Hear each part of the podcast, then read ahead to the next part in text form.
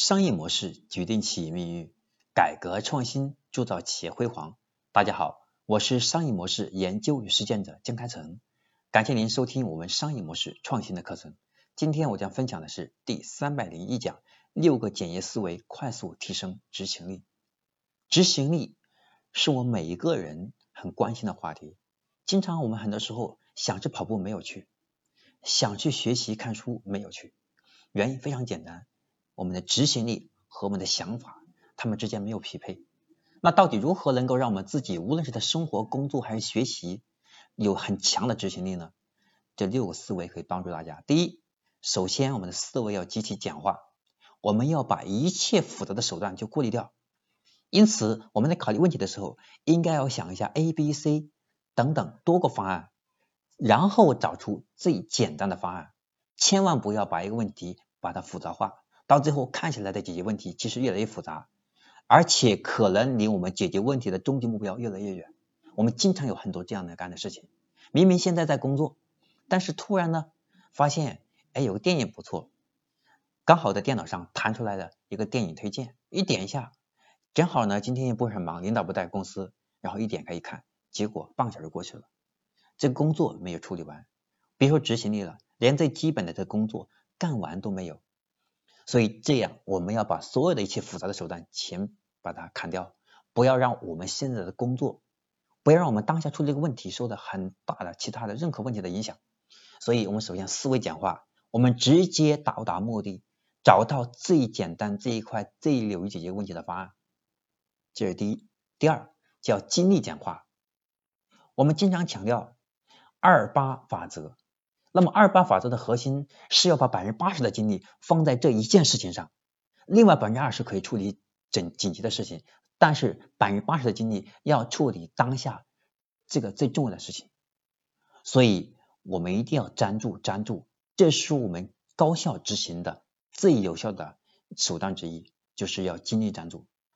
第三，组织简化，我们的整个团队里面我们要扁平化，我们要垂直化。我们的流程越多，我们效率会越低。要想快速执行，我们要尽可能让组织简化一下。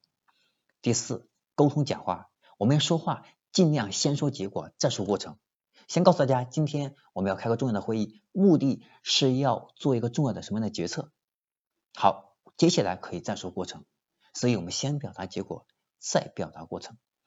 第四、第五，文案讲话。我们经常会看到我们公司开会。或者是公司在做报告的时候，有一大堆的 Word 文档，有几十页甚至上百页，光把它看一遍，没有半小时以上都看不完，更别说做决策了，信息量太大。所以我们在整个做决策之前，我们在判断过程当中，我们要消灭一切无效的文字，只表达最核心的轮廓。所以我们要文案讲话，所有的方案要极其简化，以执行为中心，直接说。直接说跟执行要素相关的部分。第五、第六，环境简化，我们简化文案，简化组织，简化精力，简化思维等等，把所有影响我们工作环境、心理环境都所有全部砍掉，我们只留下最骨干的部分，这是我们叫环境简化。那几个非常简单的例子吧，今天我们要准备上市的活动了。那我们可以让所有的人今天一天就做一件事情，选品，选我们双十一最有利于爆品的那个产品，对吧？每个部门都要参与，可能就这一件事情，那么所有的环境就导向这一个结果，选到一个快速双十一引爆我们销量的那款产品。好，这是我们的第六个部分，第六个思维模型。今天我们这一讲比较简单。我是想把六个简易思维和大家一起聊一聊，希望能够帮助大家，无论在自己的生活还工作上，能够帮助我们快速提升执行力，而不是光想不行动，到最后对自己不满意。因为这个，我们发现身边很多的人，早上想早起没有起来，然后周六周日说去打羽毛球也没去，说陪孩子，然后去旅游也没去，这都是因为我们的执行力受到了影响。那么，如何去提升我们的执行力？可以用这六个方法。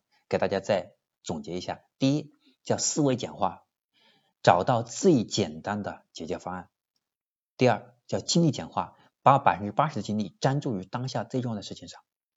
第三，组织简化。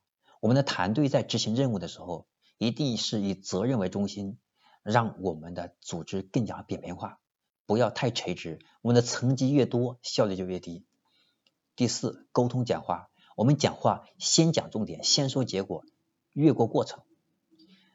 第五，文案讲话。我们要消灭一切让我们做决策影响过多的文字部分，只说核心的，轮廓骨干。第六，环境简化，让所有的我们的环境是有利于我们完成当下的工作，只要不利于环境，把它全部优化掉。好，这是我们今天要讲的六个简易思维快速题，提升执行力，希望对大家生活工作带来较大的帮助。我是商业模式研究与实践者江开成，今天第三百零一讲就讲到这里了。那么下一讲第三百零二讲，我将会跟大家讲一个非常有名的效应，叫阿伦森效应，这个是非常有意思的。那么接下来下一讲，我再和大家详细的聊一聊阿伦森效应。我们下一讲再见。